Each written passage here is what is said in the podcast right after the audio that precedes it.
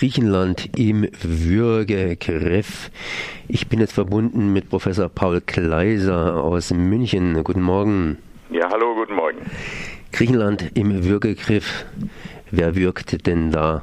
Warum lässt sich Griechenland würgen? Natürlich Euro-Krise, wie es so schön heißt. Krisen, Krisen, Krisen. Aber Griechenland im Würgegriff. Wer wirkt? Das ist eine sehr gute Frage, weil mein Titel ist äh, bewusst mehrdeutig. Also zunächst mal ist es natürlich so, dass die sogenannte Austeritätspolitik wirkt. Austeritätspolitik äh, bedeutet, dass eben Griechenland ähm, ungeheure Sparanstrengungen, wie das so schön heißt, äh, unternehmen musste mh, und de facto der Sozialstaat ruiniert wurde. Ähm, Griechenland hat ja eine Arbeitslosigkeit von aktuell ungefähr 26 Prozent. Jugendarbeitslosigkeit über 50 Prozent ähm, und die Renten sind mehrfach gekürzt worden, die Mehrwertsteuer und so weiter ist erhöht worden, alles auf äh, Druck natürlich der OPR beziehungsweise der sogenannten Troika, äh, die eben an Griechenland ähm, Kredite vergeben hat und eben will, dass das Geld äh, zurückkommt. Also, aber natürlich äh, ist es auch so, dass es entsprechende Gruppen der Bevölkerung gibt, insbesondere die Räder, die davon auch profitieren. Das heißt, eine kleine Oligarchie in Griechenland profitiert von dieser Politik, während die große Mehrheit der Bevölkerung darunter zu leiden hat. Insofern ist eben der Würgegriff äh, ein mehrseitiger. Und mehrseitiger natürlich auch politisch gesehen, denn politisch umgesetzt haben ja diese ganzen Geschichten eine linke Regierung. Nein, äh, zunächst mal ist ja die Sparpolitik äh, 2010, also ich äh, nehme diesen äh, Begriff ganz ungern her, weil richtig wäre eigentlich Austeritätspolitik. Nur bei diesem Pro, äh, Begriff können viele Deutsche sich äh, wenig darunter vorstellen. Aber diese Totsparpolitik kann man sagen, die ist ja 2010 erstmals mit einer sozialdemokratischen Regierung, der PASOK, beziehungsweise dann, die ist ja dann de facto gestürzt worden mit einer sogenannten Expertenregierung unter Papadimos äh, vereinbart worden. Die hat nicht gewirkt ähm, und wie das bei Neoliberalen so ist, dann machen wir dasselbe nochmal mit größerer Portion.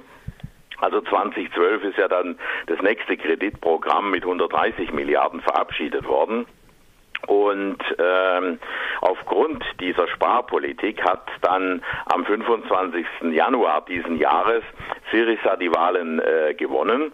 Und Syriza hat die Wahlen äh, deswegen gewonnen, weil sie ja versprochen haben, diese Austeritätspolitik zu beenden, weil sie eben nur riesiges Elend über das Land äh, gebracht hat und äh, die Wirtschaft äh, abgewürgt hat, also keinerlei wirklich positive Folgen gezeitigt hat.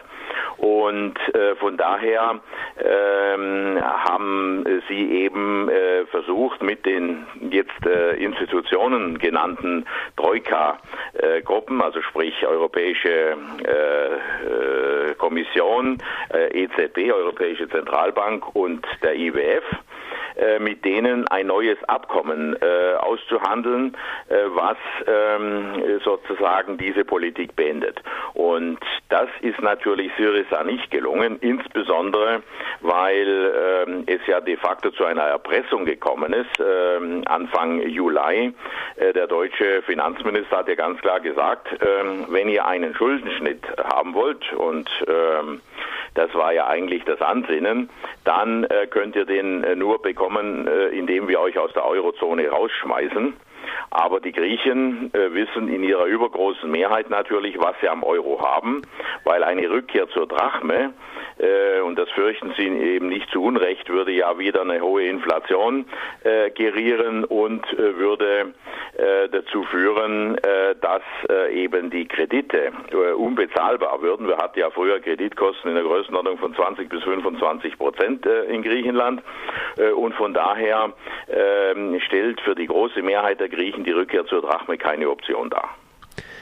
Und äh, trotzdem, wie gesagt, eine linke Regierung steht am Ende dieser Reihe und inzwischen stehen Neuwahlen an und schon wieder sind die Konservativen aufs Gaspedal getreten und äh, scheinen so irgendwie gleich aufzuliegen mit der Syriza. Das heißt, die Nea Demokratia äh, macht sich ein Kopf an Kopf rennen. Was passiert jetzt in Griechenland? Wirft man der Linken tatsächlich vor, dass sie die Krise verschärft hat oder dass sie praktisch ihre äh, Versprechen nicht erfüllt hat? Ja, ja, letzteres ist richtig. Also natürlich sind viele äh, enttäuscht von Syriza, weil eben die Wahlversprechen, diese brutale Sparpolitik zu beenden, nicht eingehalten werden konnten. Äh, aber man muss äh, mit den Meinungsumfragen in Griechenland ziemlich vorsichtig sein, weil auch äh, beim, äh, bei den letzten Wahlen im Januar lagen die Demoskopen weit daneben. Ähm, man muss nämlich da wissen, dass diese Meinungsumfragen äh, hauptsächlich äh, über Telefon gemacht werden. Und in Griechenland haben ja nur ältere Festnetzanschlüsse. Äh, die Jungen haben fast nur Handys und über die Handys sind nicht erreichbar. Also insofern sind solche Meinungsumfragen äh, mit äußerster Vorsicht äh, zu genießen. Natürlich wissen wir nicht, ähm, wie groß die Enttäuschung äh, über äh, die Nichtdurchführbarkeit ähm, des Programms von Syriza ist. Immerhin hat es ja eine Abspaltung gegeben. Der linke Flügel von Syriza hat sich ja abgespalten. Der frühere Energieminister Lafazanis ist ja praktisch jetzt Parteiführer einer neuen Partei, die Volkseinheit heißt. Und äh, diese, also man kann vielleicht sagen, dass äh, schätzungsweise 30 Prozent der Mitglieder von Syriza äh, mit dieser Gruppierung äh, gegangen sind. Und äh, insoweit ist natürlich unklar, inwiefern diese Spaltung äh, des Syriza-Lagers äh, zu äh, entsprechende negativen äh, Auswirkungen im Hinblick auf die Wahlentscheidung führt. Aber ich bin nach wie vor der Meinung, äh, dass äh, Syriza äh, die Wahlen gewinnen wird unter Tsipras. die Frage ist allerdings, in welcher Höhe. Und es ist ähm, die Vorstellung, die Tsipras im Juli gehabt hat, er könnte die Wahlen gewinnen, ohne einen Koalitionspartner zu brauchen. Ähm, diese Vorstellung ist, glaube ich, ziemlich unrealistisch. Das heißt, die Frage, wie die kommende griechische Regierung aussehen wird, äh, die ähm, äh, ist vollständig offen. Allerdings, äh, ich glaube jetzt nicht an eine Rückkehr der Neodemokratie, weil äh, der neue äh, Parteichef, der ja relativ farblos ist, aber halt als netter griechischer Papi sich gibt, oder Opi, wenn man so will, Papus, ähm, dieser neue äh, Parteichef hat ja alle äh, große Mühe, äh, die Partei zusammenzuhalten, weil wir hatten ja unter Samaras, und das ist in Deutschland, in der deutschen Presse ganz wenig dargestellt worden, eine Situation, dass Samaras ein bisschen wie Sarkozy in Frankreich übrigens, äh, versucht hat, ähm, den rechten Rand ähm, für sich ähm, einzunehmen. Äh, in Griechenland gibt es ja die Chrysiavgi, also die äh, goldene Morgenröte. Und die goldene Morgenröte ist ja eine wirklich hardcore faschistische Organisation, äh, die bei den Wahlen immer, also in letzter Zeit knapp sieben Prozent und 18 Abgeordnete bekommen hat. Es kann durchaus sein, dass sie ein paar Prozent zulegen. Und äh, diese Organisation äh, wurde, wiewohl sie äh, Ausländer in mehreren Dutzend umgebracht hat, ähm, nicht wirklich verfolgt, weil es eben Verbindungen zum Polizeiapparat gab und gibt. Aber am 18. September 2013 haben sie den Protestsänger Pablo Fisas umgebracht. Und insofern sitzen eine ganze Reihe von Abgeordneten im Gefängnis und es läuft ein Verfahren, äh, diese Partei zur kriminellen Organisation zu erklären und zu verbieten. Äh, und äh, von daher hatte natürlich Samaras ähm, einige Schwierigkeiten mit diesem rechten Rand. Nichtsdestotrotz gibt es oder gab es in der Neodemokratie eine ganze Reihe von Leuten in führenden Positionen, sogar der Chef der Parlamentsfraktion, Voridis, die aus faschistischen Organisationen gekommen sind. Der Voridis ist ja bezeichnenderweise äh, 2014 auch noch zum Gesundheitsminister äh, ernannt worden. Äh, das Gesundheitswesen in Griechenland äh, liegt ja massiv da nieder. Es gibt riesige Probleme. Äh, es gibt Menschen, die äh, sterben, weil sie kein Geld haben, die nötigen Medikamente zu bezahlen. Und dieser Voiridis hat eben diese brutale Sparpolitik und auch Privatisierungspolitik eben äh, mit, äh, wie er äh, mal gesagt hat, Kackebeil äh, durchgesetzt. Tsipras ähm, hat jetzt hier eine Menge Probleme geerbt. Er hat eine Menge Aufgaben. Er hat jetzt diese Neuwahlen auch noch vor sich. Was konnte er denn erreichen in dieser relativ kurzen Zeit? Ähm, wenn man mal genauer hinschaut, und das ist ja häufig äh, zum Beispiel bei Journalisten nicht gerade äh, der Fall, wenn man mal genauer hinschaut, dann äh, sind doch einige Dinge erreicht worden. Also erstens mal die neuen Abkommen, die ähm, jetzt geplant sind. Das ist ja noch nicht unterschrieben, aber immerhin gibt es ja entsprechende äh, Versprechungen, also über neuen Kredit von 86 äh, Milliarden. Diese neuen Abkommen bestätigen eigentlich im Wesentlichen, was vorher schon vereinbart war. Aber das grundlegende Problem, was Griechenland hatte, nämlich, dass es äh, insgesamt dieses Jahr bei einem Haushalt von 45 oder 46 Milliarden hätte 28 Milliarden Euro zurückzahlen äh, müssen. Das wurde ja durch entsprechende Umschuldungen gelöst, genau für das nächste und das übernächste Jahr. Der Primärüberschuss, der zunächst bei 4,5 Prozent, also eine absolute Wahnsinnszahl, weil Deutschland erreicht gerade mal 2 Prozent, hätte erzielt werden müssen. Äh, Primärüberschuss ist der Überschuss vor Bedienung, äh, also vor dem Schuldendienst. Ähm, dieser Primärüberschuss wurde äh, auf 0,5 Prozent abgesenkt ähm, und die eigentliche äh, Rückzahlung der Schulden äh, für dieses neue Abkommen, es gibt also entsprechende Umschuldungen, ähm, beträgt ja 32,5 Jahre. Das heißt, indirekt gesagt handelt es sich, wenn das ähm, ausgehandelte Abkommen durchkommt, tatsächlich um einen sehr deutlichen Schuldenschnitt. Das ist also das Erste, was Sie erreicht haben.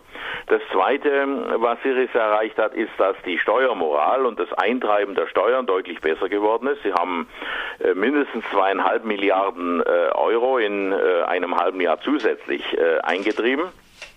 Drittens äh, ist es ihnen gelungen, äh, das wird ja auch nicht mehr rückgängig gemacht, äh, für die Ärmsten der Armen, es gibt ja immerhin 300.000 oder gab 300.000 Haushalte in Griechenland, die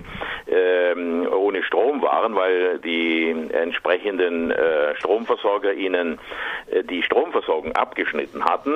Und äh, da ist ja eben ein Programm über 200 Millionen eingesetzt worden, äh, um hier äh, Abhilfe zu schaffen, also dass die Ärmsten der Armen äh, wieder Strom bekommen, wenn auch in einer vergleichsweise geringen, äh, geringem Umfang. Äh, dann ist eine Gesundheitskarte eingeführt worden, dass die Armen äh, kostenlose Gesundheitsdienstleistungen bekommen können. Natürlich kann man jetzt einwenden, dass Syriza ursprünglich für diese Themen ein Programm in der Größenordnung von drei Milliarden auflegen wollte und dass natürlich die Troika das verhindert hat. Aber äh, zumindest diese Grundversorgung, da hat die Troika nicht gewagt, die anzutasten, die äh, bleibt. Und es gibt eine ganze Reihe auch von äh, organisatorischen, also im Hinblick auf äh, den Staatsapparat, Maßnahmen, die äh, sozusagen in die Zukunft äh, weisen.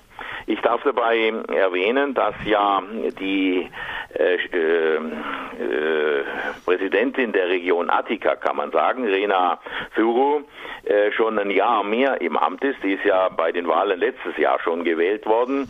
Und das ist eine äh, Frau mit Charakter. Also die hat schon dafür gesorgt, dass in dieser, das, die entspricht ein bisschen einem deutschen Ministerpräsidenten, könnte man sagen, dass in dieser größten aller griechischen Regionen äh, die Verwaltung äh, doch ziemlich auf Vordermann gebracht wurde. Also es gibt schon eine Reihe von äh, Leistungen. Es ist ja auch äh, Syriza eine Art junge Generation, äh, die äh, eben zumindest in Teilen unverbraucht ist und neue Ideen hat und so weiter.